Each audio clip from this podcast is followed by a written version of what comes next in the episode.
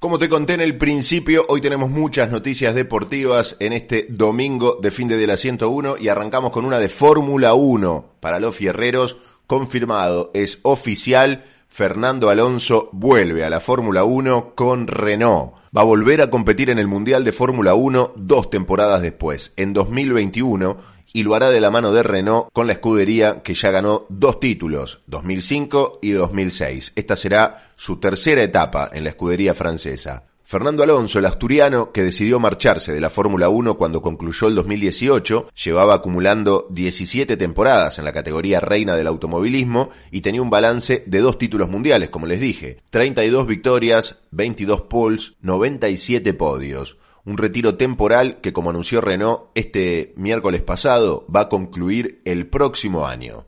Alonso va a ser el sustituto del australiano Daniel Ricciardo, quien ya anunció que se marcha a McLaren para ocupar el puesto que a su vez deja el español Carlos Sainz. Carlos Sainz firmó contrato por dos temporadas, a su vez para vestirse de rojo con Ferrari. La Fórmula 1 recupera un jugador valioso, se acomodan las fichas y están listos para otra vez verse las caras en la largada. El fin de, la 101 continúa hasta las 12 de la noche aquí en Latina 101.1. El remix de Dura, lo que escuchás en tus oídos, suena Daddy Yankee.